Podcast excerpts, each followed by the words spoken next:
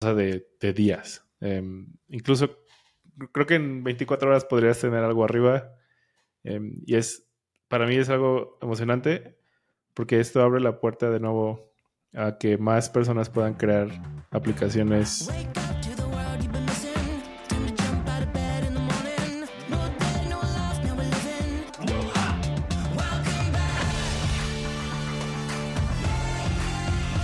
Creo sería bueno. Bueno, vamos a empezar.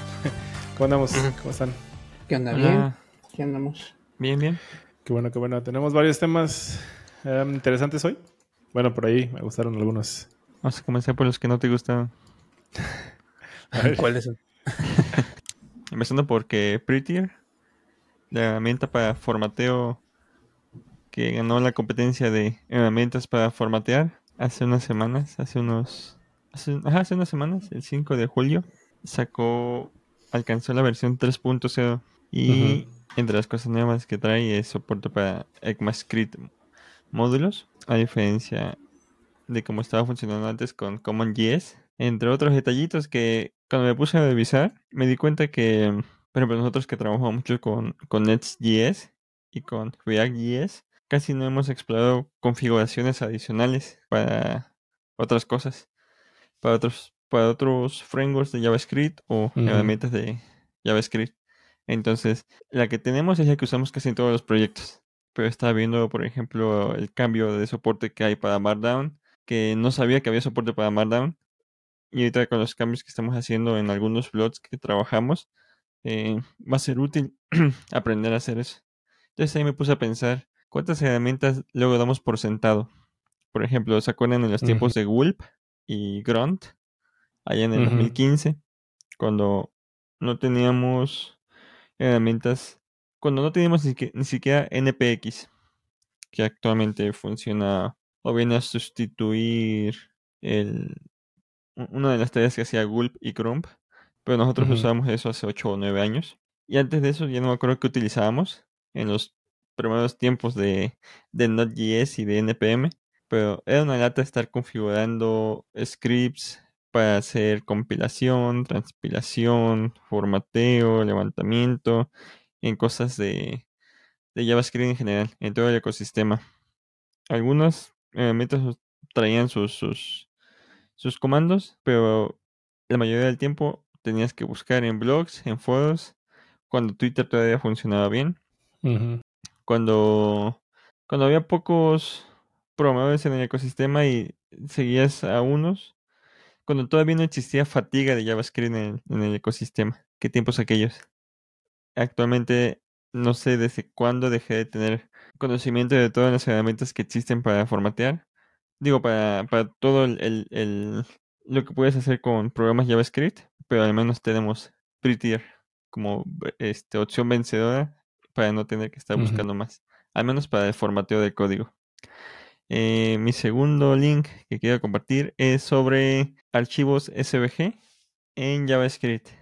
Una crítica a utilizar SVG en JavaScript y una crítica en, cuanto al tamaño de los bundles que se generan. Es decir, cuando tú utilizas SVGs, que es muy común tener en tu aplicación decenas o centenares de iconos en SVG, imágenes en SVG, muchas de esas veces terminas metiendo el SVG como código JavaScript o en caso de React como código JSX y esto terminas añadiéndose al bundle que transpilas al final y eso aumenta en varios kilobytes o si no hasta megabytes el, tamaño total y mientras más grande sea ese archivo JavaScript bundle más tardas en, en descargarlo. Que para ciertos clientes no es tan difícil para ciertos, ciertas computadoras, ciertas conexiones a Internet, pero no olvidemos que ya más del 60% del consumo de Internet es por móvil y de ese 60% solamente como el 10% es en países con conexiones ultra rápidas o conexiones que no tienen costo alguno. La mayoría de países de Latinoamérica, de Europa del Este, de Asia, de África, de Oceanía, muchas veces no lo pensamos porque pensamos que solo desarrollamos para ciertos, ciertos lados, pero cuando estás trabajando ya para clientes internacionales tienes que pensar en esas cosas. Entonces, ese artículo va sobre en, resumen, y para no hacerlo tan largo, en lugar de utilizar SVGs metidos como código, utilizarlos como imágenes, como se hacía antes. Eso va a reducir el tamaño, pero también no tenerlos por tenerlos, porque muchas veces los añades sin utilizarlos. Que ayer leí una, una crítica parecida a las variables CSS, los custom properties, que ya se salieron de control y que hay frameworks CSS que están trayendo centenas o miles de custom properties y eso también está causando que tarde hasta decenas de segundos en cargar un sitio. Y todo porque esto. Ajá. A ver, para, para, entender bien, o sea, ponlo en contexto de React, por ejemplo. Tú importas un, un SVG como import nombre del, del icono from y el path donde tienes el SVG. Ajá. Ajá. Sí. Y, lo usas, ¿no? Como si fuera un componente. Ajá, lo usas, ajá, lo usas como dentro del componente. Ajá. Y, y cuando lo transpilas, eso se va al archivo JS, al. ¿Cómo se llama bundle.min.js. Ajá. Y, también puede ser. Bueno, que es básicamente lo mismo, como hacer un, un, un componente. Perdón, es que estaba leyendo el archivo, el, el, el blog post. Ajá. Entonces la opción es importar el archivo como tal e insertarlo como source en una imagen. Ajá, exactamente. O usar use. Ajá. Ese casi no lo he usado. Yo creo que sí se puede seguir utilizando. Se pueden seguir utilizando algunos como componentes, no todos, para los casos en los componentes que siempre están presentes. Por ejemplo, si tuvieses algún icono personalizado para el menú, el hamburger icon podría ser. Es pequeño y no mete tanto costo. Pero si hay SVGs que nada más están en una sola vista, digamos por ejemplo en un about, tienes ahí un montón de iconos y nada más lo, lo vas a estar cargando 1% del tiempo del uso del sitio, es peso extra. Entonces tienes que saber dónde meter y dónde quitar.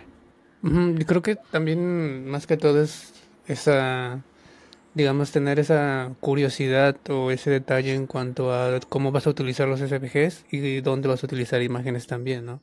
Porque ahorita, por ejemplo, el eh, claro ejemplo que ponían, si en una aplicación tú pones iconos que van a estar, digamos que siempre, ¿no? Como el este icono del hamburger o, no sé, en una aplicación de React Native ya ves que tienes eh, la casita, ¿no? Del home o una imagen ahí de profile, pues eso es igual y no hay tanta bronca.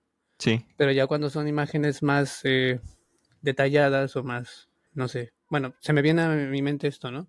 Ya ven que luego hay imágenes que procuro no tenerlos en SVG porque se preocupa más de cómo se va a ver que en sí el peso, ¿no? Entonces, utilizas el SVG, no sé, para el logo o para alguna... Tienen el nombre este que se me olvidó, que son como eh, imágenes muy personalizadas para el banner. No sé, que son como Ah, se me fue el nombre, pero tienen como sus. que son como caricaturitas, ¿no? O sea, que usan imágenes. ¿Ilustraciones? Ajá, ilustraciones. Que ya ves que son como más custom para dependiendo la, la aplicación. Y normalmente las encuentras siempre en SVG por lo mismo, ¿no? Por la calidad de, de la imagen. Entonces se cargan más. Y creo que ahí, por ejemplo, sí se podría utilizar esto de importarlas tal cual como si fueran imágenes, que en lugar de insertar el código tal cual. Sí, Ahí es el caso perfecto de donde no debería estar en el, en el bundle, porque esas, a diferencia de los iconos que pesan eh, unos cuantos bytes, o no más de un kilobyte, esas imágenes terminan pesando varios kilobytes. Esas ilustraciones que sí están muy de moda y, y son cada vez más utilizadas. Esas y algunos backgrounds. De hecho, la, la estrategia que más me gusta, o que siempre, antes de que llegara React, eran los SVG sprites, que tienes nada más un archivo con todos los SVGs y nada más los haces referencia a ellos con un ID.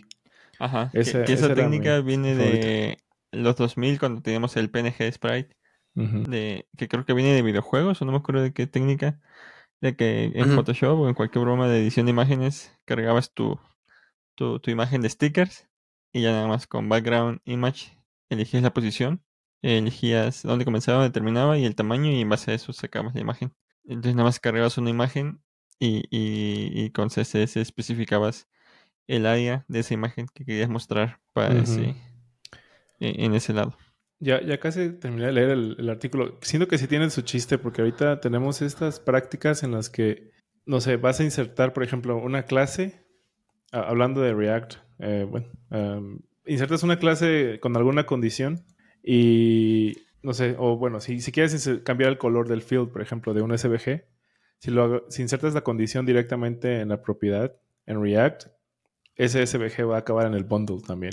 O sea, tiene, siento que es, es- implica pensar varias cositas que creo que las prácticas ahorita no, no... Bueno, yo no he visto que los programadores se enfoquen mucho en ah, va a entrar o no va a entrar. Siento que sí tendría que definirse como un, no sé, un estilo, una documentación que, que puedan seguir los programadores en, algún, en los equipos de cómo hacerlo y cómo no hacerlo. Pero Ajá. sí, creo que sí valdría la pena. Sí, eh, creo que depende, ajá, va a depender mucho del proyecto. Hay, hay agencias que van a apresurarse por sacarlo rápido y van a cometer muchas malas prácticas en cuanto a esto. Y va a haber empresas, eh, entre agencias puede que sea más probable que se den estas malas prácticas, entre productos no, porque la meta de un producto es optimizar lo más posible. Lo que me lleva a mi tercer artículo, y es algo que ya eh, son unidades CSS, así como tenemos píxeles o porcentajes o eh, ese tipo de unidades CSS. Un nuevo, una nueva familia de unidades que ya llevan algunos meses. Ah, No, me acuerdo exactamente cuándo, cuándo surgieron, pero son este de Chrome y Firefox de varias versiones anteriores. Y son las unidades, se llaman New Viewport Units, porque ya teníamos las unidades Viewport White y Viewport Height, que es en base a cuánto mide el viewport del dispositivo, divides eso entre 100 y cada una de estas es, es un porcentaje, ¿no? Pero estas no consideran ciertos escenarios, sobre todo escenarios móviles, en los que en un dispositivo, ya sea iOS o Android, y dependiendo de diferentes navegadores, tienes la, la interfaz de la barra de direcciones en uno u otro lugar y se comporta de una u otra forma, dependiendo de cómo hagas Ujú. scroll. Y eso es algo que cuando trabajas en diseño mobile es de las primeras cosas que te salen, que te salen como bugs y tienes que estar ahí depurando porque es muy común que algo que hiciste...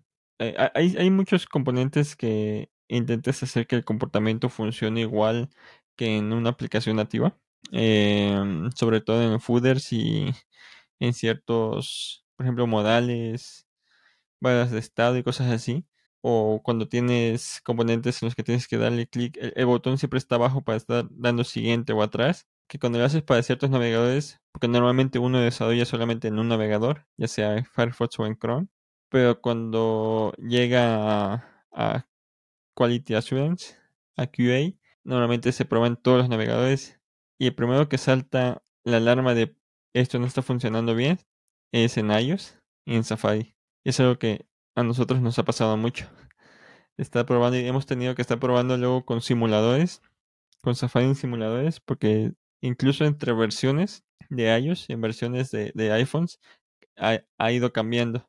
Entonces, lo que vienen a solucionar estas nuevas unidades es que son tres nuevas unidades: Small, Viewport, Large Viewport y Dynamic Viewport. Que vas a considerar cuál es el tamaño mínimo del viewport cuando está habilitada la, la barra de direcciones o el large viewport cuando no está considerándose ese, esa barra de direcciones, es decir, cuando se hace scroll y desaparece o incluso el dynamic, que el dynamic tiene un detalle y es que así como este e- el- esta propiedad de ah, ¿cómo se llama? bot sizing en CSS, cuando surgió muchos recomendaban que no se usase siempre, a pesar de que se metió en varios archivos reset, de que siempre el bot sizing sea border bots para que así no aumente el tamaño con alto y ancho, no aumente. Si, tú defines un, contenedor eh, de un tamaño fijo, digamos de un alto de 100 píxeles, pero aparte le añades margin y padding, que esos 100 píxeles no estén tomando en cuenta adicionalmente el margin y padding, y sino que reduzca el tamaño de, de- del alto, tomando en cuenta el margin y padding. Algo así me imagino que está pasando o va a pasar con el Dynamic Viewport, de cómo se pretende de que no se use siempre para calcular cuando está o no está presente la interfaz de usuario de la base de direcciones, pero va a depender del uso que se le dé, que, que, que encuentren los programadores, porque una cosa son las recomendaciones que saca la W3C y los diseñadores, y otra cosa es como los programadores terminamos usando. Pero bueno, pues eh, son, son dos unidades que hasta ahorita no he utilizado. Espero poder comenzar a utilizarlas. La verdad, viene. Ajá. sí, la verdad es que yo, yo lo, lo- sí vale la pena revisarlo porque, bueno, la- las tres unidades son SVH para. Small, LVH para Large, Large, y ujú. DVH, ¿no? Para Dynamic. Ajá. Em, yo sí he batallado mucho con, especialmente con Safari. Hay una broma por ahí con gente que he trabajado que Safari es el nuevo Fire, eh, perdón, el nuevo Internet Explorer. Ajá. Creo que lo hemos comentado también por aquí. Sí. Y, y móvil en especial ha sido muy difícil. Es precisamente por esta barrita que cada navegador decide implementarlo de manera diferente. Entonces me da mucha curiosidad utilizar esto y ver si, bueno, revisar también qué, cuántos navegadores son, tienen soporte para esas nuevas unidades y, y aplicarlo, porque sí, sí, es- Lo- sí es útil. los, los navegadores, todos, todos ya tienen soporte. Este, lo- los mayores. Los cinco principales y no me acuerdo cuál otro. Nada más que aquí nos está considerando. A ver, por acá está. No entiendo cómo se lee esto. Pero, por ejemplo, Firefox. Al menos ahorita Firefox tenemos la versión actualmente la 115. Y desde la 105, 106 ya está disponible. Y en Chrome es algo parecido. Ya, Ah, aquí está. Hay que No, probarlo. Firefox desde la entonces. 101 y estamos en la 115. En Chrome desde la 108 y estamos en la 114. Entonces ya están bien implementados y igual soportados por navegadores móviles. El detalle está en que son pocos conocidos. E- Este artículo es reciente, esta serie de artículos es reciente, pero apenas sale como noticia. Entonces, y, y me acuerdo que cuando salió hace unos meses, hubo poca, poca este, difusión de esto. Y eso es porque hay muchas, eh, eh, actualmente CSS y JavaScript están sacando cada mes, hay nuevas, nuevas este, características. Ahorita, por ejemplo, hay, hay, hay cosas que me gustaría hablar de CSS, como los blend modes, pero aún no entiendo cómo son los blend modes. y hay otras cosas de CSS que han salido desde 2022. Desde la última vez que sacamos podcast en 2021 hasta ahorita, fácil han salido 10 cosas que están cambiando cómo se hace CSS y no quiero hablar de ellas hasta que entienda cómo se usan para poder explicarlas mejor, porque por ejemplo el tema más candente actualmente de CSS son los blend modes y no lo entiendo. Entonces, e- este se me hizo curioso explicarlo porque es, es el más chiquito de los todos los que han salido y tiene, tiene buena implementación.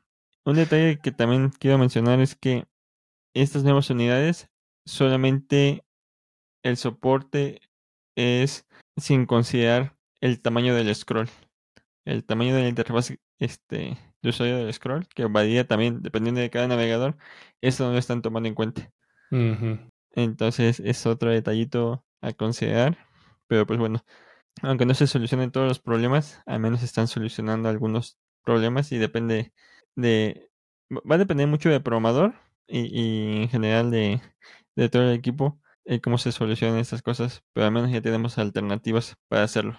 Sí, y ahí ya Sí, está, Para los está interesante. escuchar más de CSS, ahí va a estar Jail trayéndonos cosas. Sí, Cada para el siguiente sí voy a hablar de, de Blend Modes. Voy a tomar toda la semana.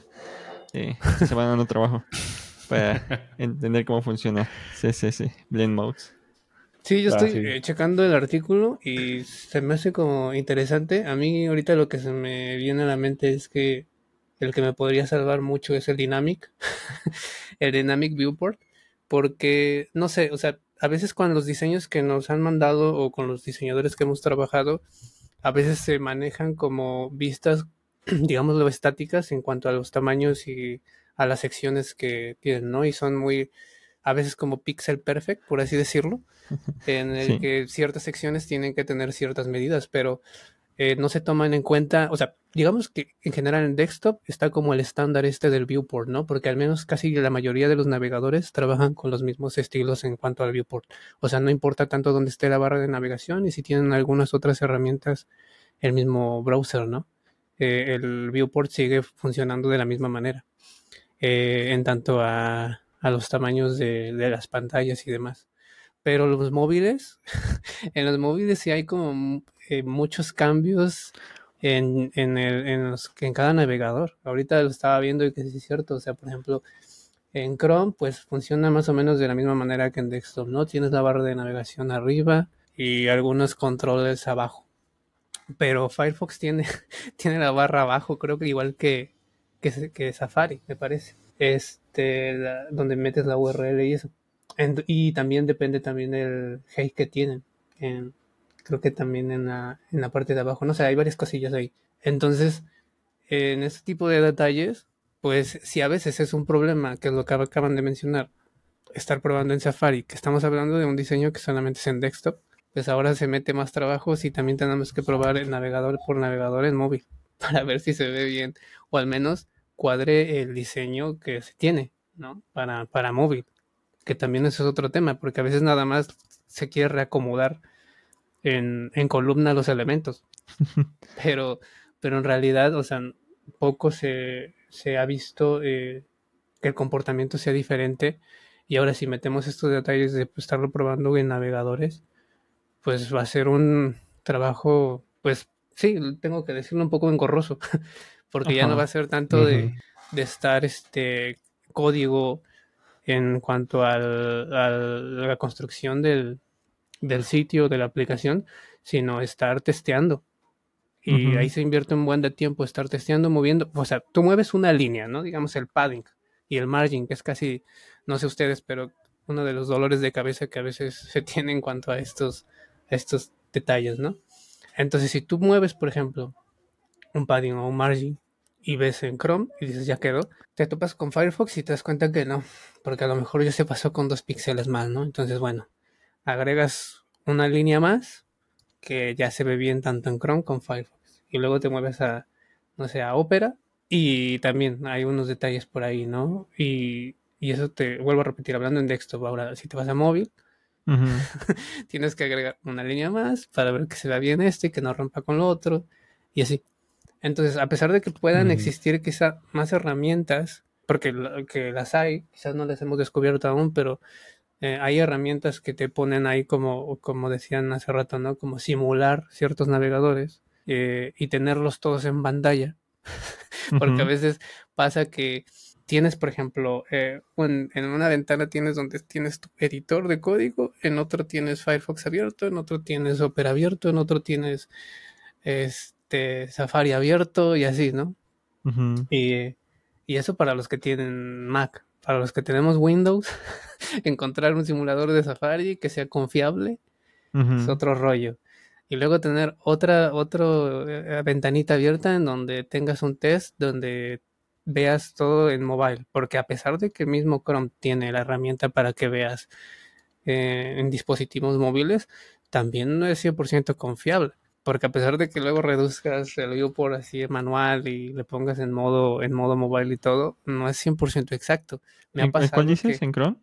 Ajá, en Chrome ya ves que tienes eh, para ver en tamaños diferentes, ¿no? Del view. Ajá, es que pasa igual, en, pasa igual en Safari. En Safari no, no se debe uno confiar en que Safari usando el modo inspector para mobile es así como funciona en iPhone. Es totalmente diferente, empezando por la pantalla retina. Entonces, es eh, eh, tienes que ser simulador sí o sí para desarrollar este eh, mobile web. Mobile es con simulador, no con navegador, sí o sí. Porque si no, pues vas a estar haciendo doble trabajo. Sí, exacto. Entonces es lo que te digo, o sea, a veces digo, está chido encontrar herramientas que te ayuden, pero a la vez es pues a la vez es como mucho trabajo, porque tienes que estar testeando en todo. Y obvio, o sea, no, pues estamos, somos programadores normales y mortales. y, pues no podemos estar 100% exactos, ¿no? Por eso también tiene que haber eh, tiempo de testear y demás. Pero sí nos ayuda el que en lugar de que se creen más herramientas, que se cree dentro del mismo lenguaje, en este caso de CSS, estos, estos tipos de detalles de, métodos o de, clases o eh, de propiedades, mejor dicho, en las que puedas, pues vamos a decirlo así como automatizar en el sentido de que al trabajar con porcentajes ya automáticamente se hacen estos cálculos, ¿no? Porque también eh, Digo, o sea, se pueden crear hasta dentro de los mismos métodos, no sé. Eh, yo no he utilizado mucho hasta ahorita, no sé si es por suerte, la verdad, porque a veces, eh, pues si por ejemplo utilizas SAS o utilizas Stylus o alguna otra herramienta de estas, pues ya ves que puedes insertar este, cálculos, ¿no? Entonces puedes insertar como hay eh, algún cálculo de suma, de resta, en que calcule tal cosa, hasta mismas funciones, ¿no? Y entonces ya digamos que vas reduciendo esa parte. Pero, pero como te decía, o sea, creo que al menos lo que a mí me va a salvar mucho la vida es el Dynamic, porque creo que es como, bueno, así es a simple vista, no, digo, hay que probarlo, ¿no? Pero así como he visto, funciona como esto del with auto, ¿no? O sea, ya ves que si tú metes una imagen que cubre nada más una, una div, una sección, a veces el, el, calcular el, o sea, tú puedes estirar o minimizar o demás eh, el viewport y, y, automáticamente la imagen se hace más pequeña o se hace más grande. Uh -huh. O sea, ya no tienes que estar este, calculando por píxeles, sino ya está eh, al porcentaje que tú le hayas declarado en la clase a la imagen. Entonces ahí te ahorras esa, esa digamos que estar probando en tantos eh, tamaños, uh -huh. porque en realidad ya la imagen se va estirando solita. Entonces creo que, que con el Dynamic funcionaría algo parecido, independientemente eh, eh, donde esté la barra de navegación en uh -huh. o cualquier navegador que estés utilizando en mobile, ¿no? Creo yo. Sí, sí, se, se estiraría de acuerdo al, al, tamaño, bueno, a la altura del, del viewport. Pero sí, sí, sí es algo que creo que Tailwind no tiene soporte, hemos estado usando Tailwind mucho, pero eh, Así ya iba. nos va a regresar a, a CSS vainilla. Nada más ¿Qué puedes hacer móvil. CSS vainilla con Tailwind? Pues sí, también. Eh, uh -huh. Y no hay tanto problema o pierde. Al final Tailwind es más una convención que una configuración. En ese sentido está más cercano a CSS vainilla que SAS. Y sería más fácil de implementar que en SAS. En SAS saber cómo lo implementan. Uh -huh. Porque, por ejemplo, el otro día me estaba peleando porque no se puede meter custom properties dentro de los media queries. Si tienes una variable en custom property llamada eh, viewport, bueno, eh, breakpoint SM, digamos, o MD, no puedes meter esa, esa, esa custom property con, con el, la palabra reservada var, no la puedes meter dentro de los paréntesis de un media query. No está soportado. Entonces, que cositas como esa no se pueden hacer en CS vainilla cuando está metiendo como parte de CS vainilla. Aunque eh, da, da, a entender que aunque se estén sacando nuevas cosas en CSS y se estén planeando bien, aún sigue habiendo fricciones entre cómo va a funcionar. Como cuando salió ahorita lo del CSS Nested eh, en, en vainilla. Uh -huh.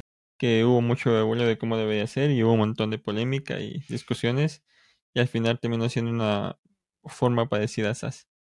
Pero bueno, uh -huh. eh, seguiremos hablando de, de, CSS en los siguientes podcasts porque quiero mencionar, quiero hablar de, de, de, de, de Copilot, porque vi que pusiste sí, integración mi, con mi, GPT. Mi, ¿cómo se llama? Mi disculpa a todos los amantes de Copilot y del episodio pasado que dije que no hacía muchas cosas, Después leí este artículo eh, que básicamente puede hacer mucho más, porque eh, pues Copilot usa parte del, del modelo de ChatGPT. O sea, es, otro, es Codex, que es un, un modelo de GPT, de OpenAI. Y es más rápido, pero no es tan flexible y puede, como lo que hablamos el episodio pasado, o sea, puede recordar más cosas que ChatGPT, que por ahí hemos visto, no sé si quien haya estado al tanto, que es, ChatGPT ya es como, funciona bien, pero tiene muy mala memoria. O sea, después de, unos, de un rato ya se le olvida todo lo que le dijiste. Ajá. Entonces... Se parece eh, a mí.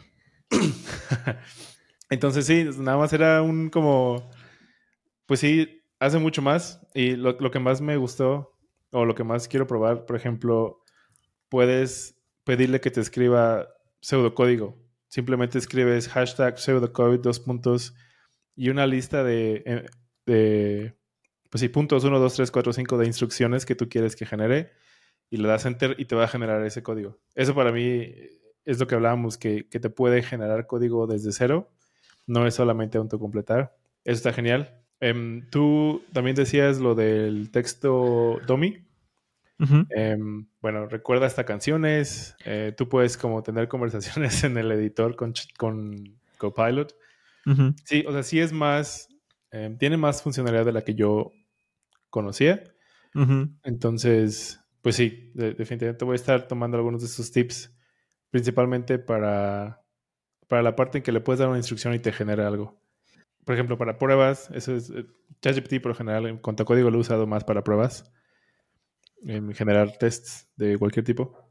Y sí, eh, era era básicamente eso, un, estaba equivocado y, sí puede hacer mucho más de lo que pensé. Sí, la, la verdad es que yo no le he dado tanto uso em, como los que mencionas ahorita. Sí me he dado cuenta que, que tiene buen soporte para autocompletar texto, más del que yo pensaba. Y ahorita que mencionas esto me doy cuenta por qué. Eh, para los que no están tan metidos en el tema de las herramientas de inteligencia artificial, en este caso de las herramientas de inteligencia artificial general, que ya tiene un, nuevo término, las AIs. Microsoft está muy metido con OpenAI, la empresa matriz de, de, de, de, de ChatGPT y DALI y otros.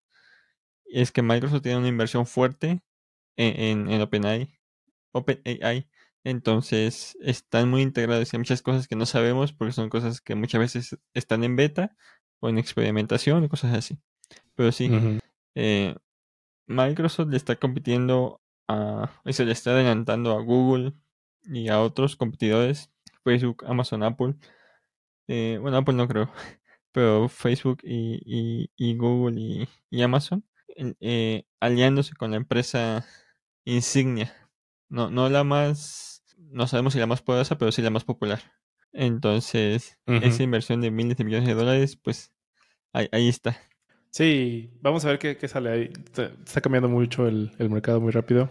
Cada quien está sacando sus modelos y no sé, está, está creciendo muy rápido. Entonces, quién sabe a dónde lleve, la verdad. Cualquiera, cualquier cosa puede pasar.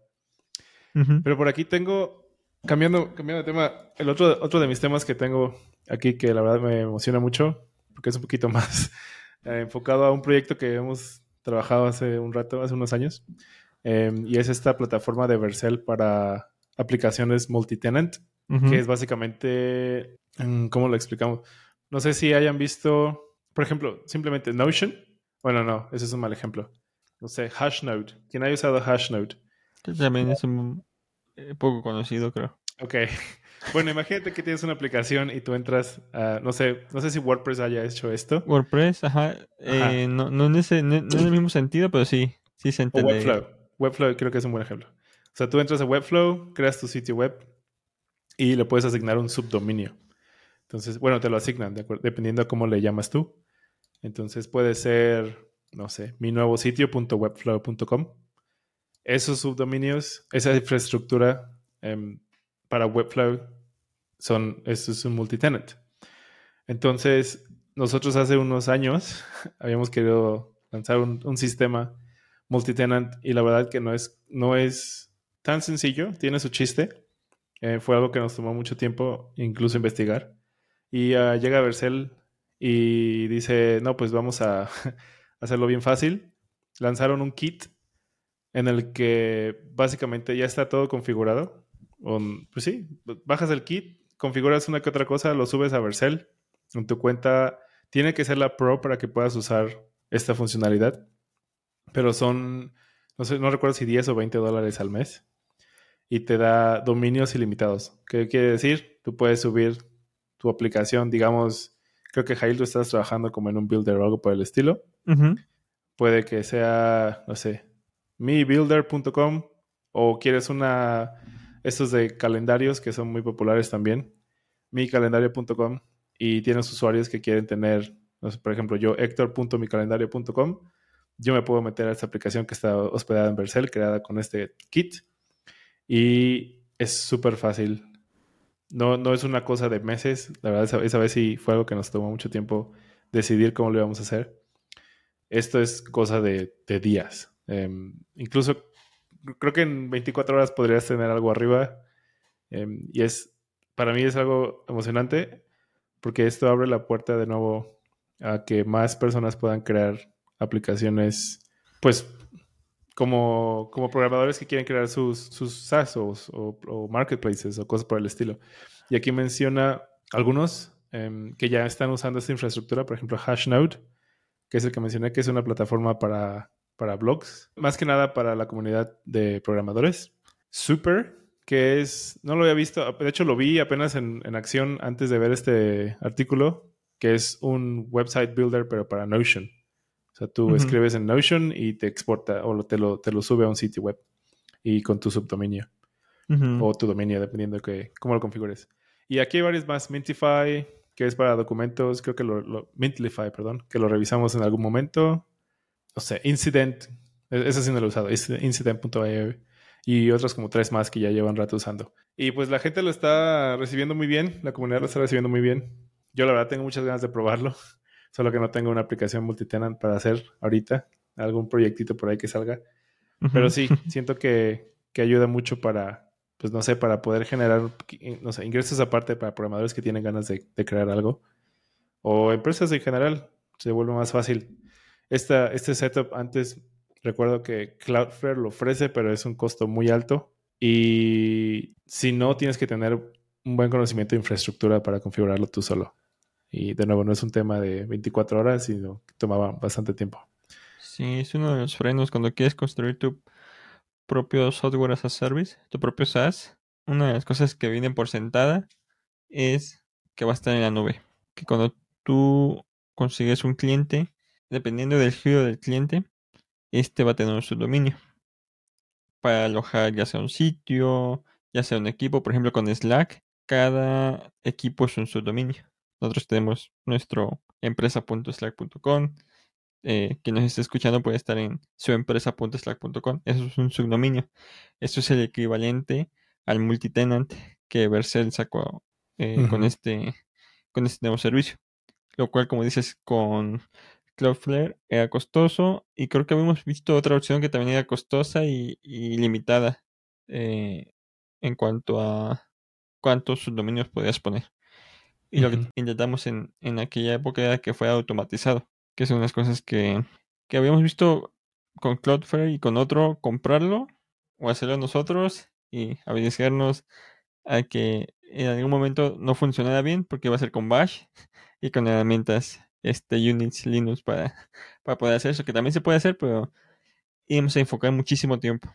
Y cuando estás construyendo un SaaS, lo que menos debes preocuparte es por configuraciones, a, menos cuando estás iniciando, lo que tienes que hacer es solucionar el problema de, de la persona que te va a pagar el SaaS y no el, e, enfocarte en construir configuraciones y herramientas que pues te van a quitar tiempo. Entonces, eh, yo creo que vamos a tener que dedicar un episodio a, a todo lo que está haciendo Vercel, porque sí hay muchos memes y muchas visas de eh, Net es el nuevo PHP y cosas así. Eh, pero lo que está haciendo Vercel Connect, en, creo que ya se salió del, del, ecosistema Jamstack. Ya podemos decir que es. Bueno, eh, al final de cuentas, creo que en el, uno de los últimos podcasts que hicimos en el 2021 mencioné eso: de que al final iba a ser Vercel contra Nellify. Porque por ahí tenemos una noticia de que Nellify compró un, una empresa de editor de, de interfaces de web, me parece. Y sí, está haciendo Berserk contra Netlify y, y todo lo demás del ecosistema Jamstack. Que al final la, gran pelea va a ser contra WordPress y contra algunos stacks. Y no va a sustituir en total porque sustituir código legacy es difícil. Lo sabemos nosotros. que muchas veces es más burocracia que, que otra cosa. Y también costos. Sí, sería la segunda opción después de burocracia pero tenemos que hablar de Vercel en un capítulo de todo lo que está sacando. Por ejemplo, por ahí está, ahorita vamos a hablar de un API que sacó de para inteligencia artificial. Está el este API de, de dominios con el que puedes construir eh, multitenant eh, aplicaciones. No me acuerdo si en uno de los últimos que mencionamos, que no salió al aire, hablamos sobre almacenamiento y base de datos que Vercel sacó, storage y database con, con Postgres. y Netlify también, también está creciendo bastante. Entonces, a ver si en algún episodio, en, en episodios siguientes hablamos sobre eso. ¿Qué ha hecho Vercel en el último año y qué ha hecho en el último año para que, para que nuestros escuchas vean, así como si apuestas, por ejemplo, por un, por un framework, apuestas por todo el ecosistema. Digamos, por ejemplo, Laravel. Laravel es un ecosistema enorme que cuando comienzas o has trabajado con, con proyectos Laravel te das cuenta que ya tienen herramientas para cada cosa que puedes hacer. Y, y si no este, existe, ya, ya se está creando. Django también estaba por ahí, pero no es tan, no, no, no al nivel de Laravel. Y, y lo que tienen Vercel y, y Netlify está también a otro nivel, que es más amplio que lo que ha hecho WordPress y a ver si le puede competir en los siguientes 5 a 10 años. Al menos para el siguiente año todavía no le va a alcanzar. Pero Contra por ahí va. Veo. Ya ves que hablábamos el episodio pasado, la verdad está muy difícil, pero Ajá. Sí, sí. Pero así como hace unos años surgió una empresa que le quería competir a Google, que no sé si sigue existiendo. Y ves que en un Jamstack Conf, creo que 2020-2021, eh, hubo una mesa redonda entre una figura importante de, de no me acuerdo si el CEO de Netlify, hablando con el CEO de WordPress, bueno, de Automatic, y por ahí se encendieron los, los humos sobre que básicamente le querían competir a WordPress y el de WordPress dijo, no, aún no están listos, son unos niños. Vamos a ver si en unos años se sigue manteniendo eso o, o, o- o va cambiando. sí, sí, quiero ver qué sigue de ahí. Pero está, está muy bueno lo que está pasando ahorita. Mucha oportunidad para programadores. Y Vamos a Leo por de los links de Leo. nos tienes, tú vienes verde hoy, Leo. Viene verde, sí. Pero fíjate que, o sea, buscando temas, eh, encontré esto que se me hizo interesante. Bueno, y curioso. y que ahorita que, bueno, que comenzó Jail con los temas de herramientas y es y toda esta onda de, de cómo importar lo del SVG y todo, pues fíjate que no va tan de la fuera de la raya, eh, con los temas. Porque encontré, bueno, esos dos links que pegué por ahí acerca de el diseño web sustentable. Y cuando vi el título así en grande dije, bueno, debe ser como eh, por, por otras cosas, ¿no? Yo seguía pensando en algunas, quizás en algunas cosas de, de la aplicación misma o de- del proyecto, pero me topé que no, que sí era algo cuestión de, de algo green. Eh, a lo que me refiero es, en general, para, para aprovechar el tiempo, es qué tan qué tanto nos preocupamos nosotros para que el desarrollo que estamos haciendo de la aplicación o del proyecto en sí ayude al medio ambiente o si está ayudando al medio ambiente. Entonces es curioso porque pareciera que toda la cuestión del código, todo lo que se hace, pues no tal vez no impacta, ¿no? En la cuestión del medio ambiente. Pero si lo pensamos a un nivel más profundo, pues como dependemos de, de servidores, dependemos de eh, electricidad, de muchas cosas, pues al final esto sí tiene impacto.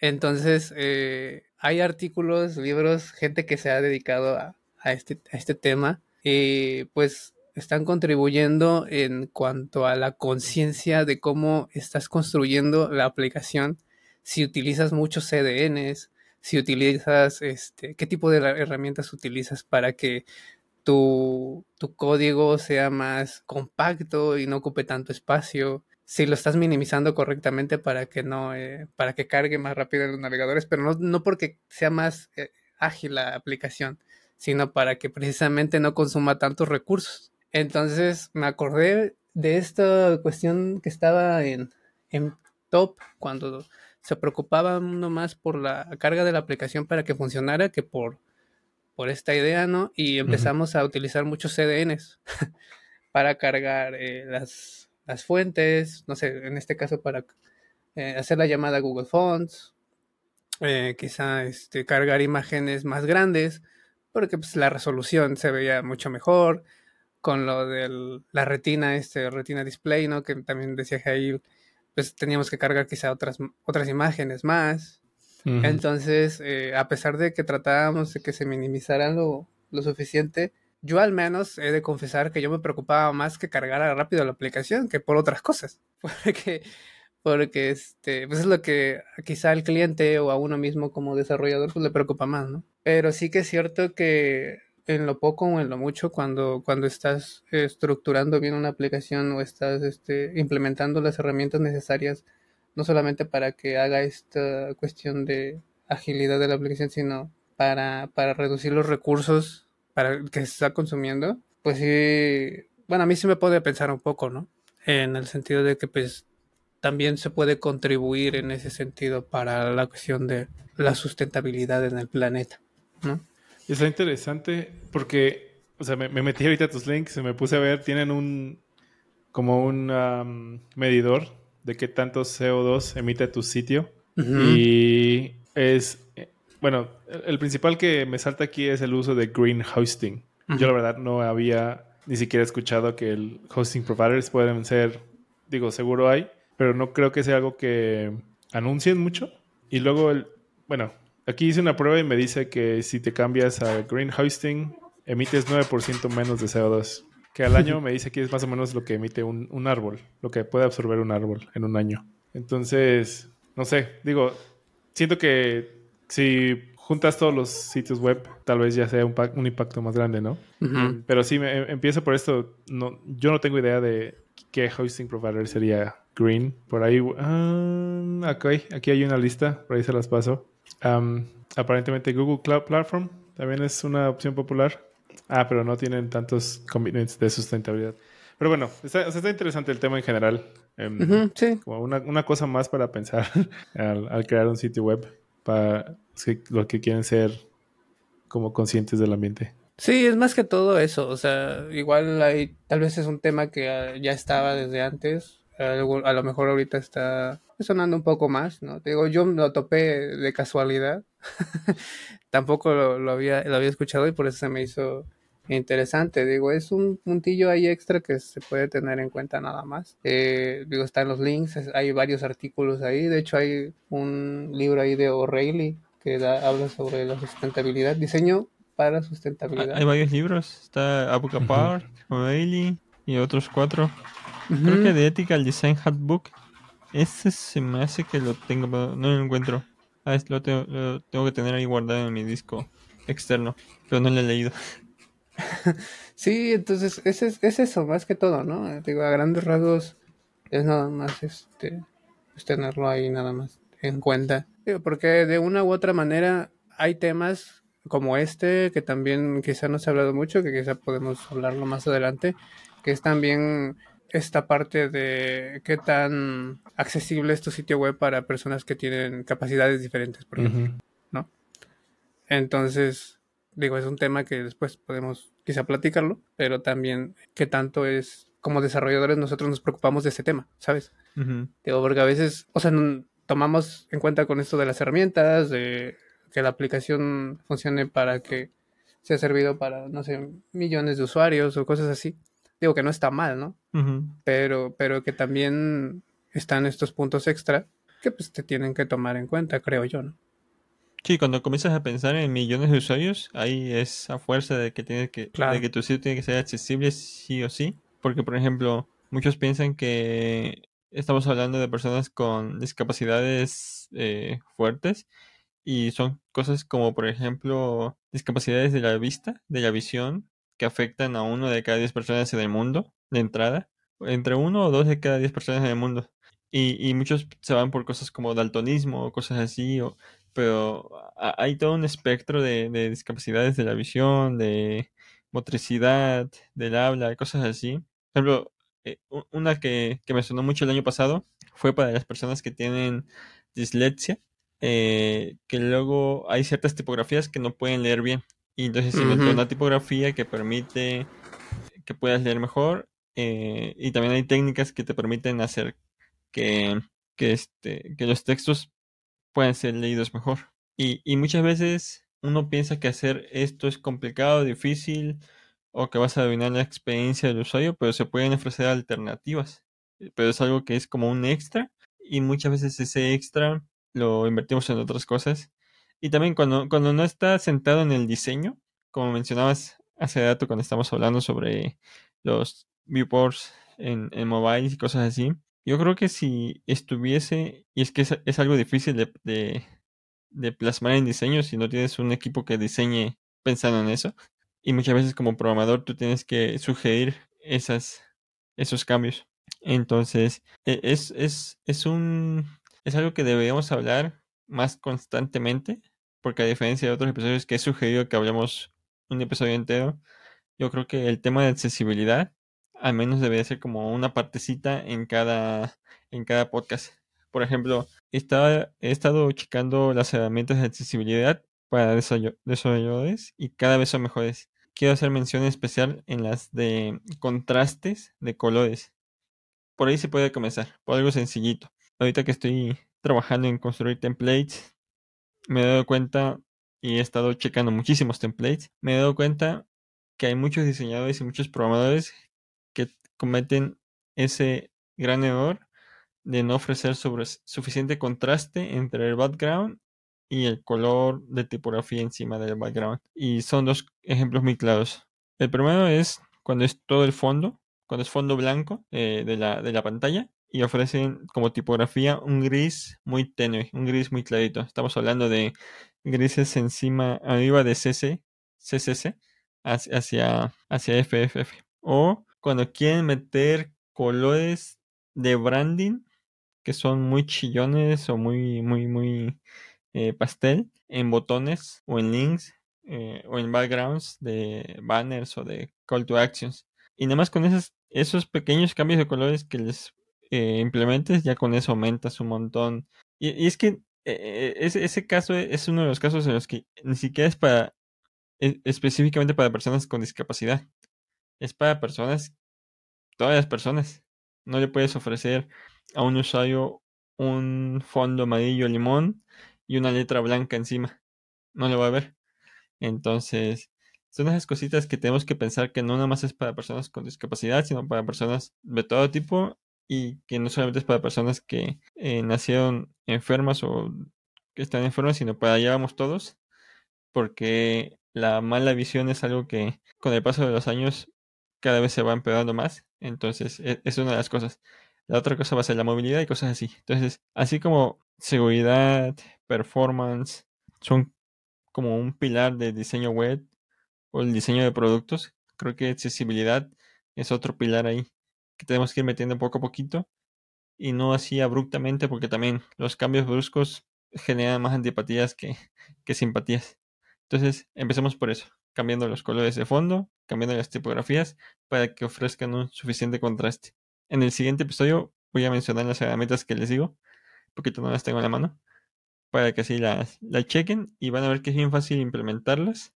Incluso herramientas como Lighthouse de Chrome te dicen, porque leen el, el código hexadecimal de tus botones, de tus banners y todo eso. Y si metes un, si, si el sitio que estás metiendo tiene poco contraste en, en estas secciones, te va a decir que tienes que cam- cambiar el contraste porque no se ve.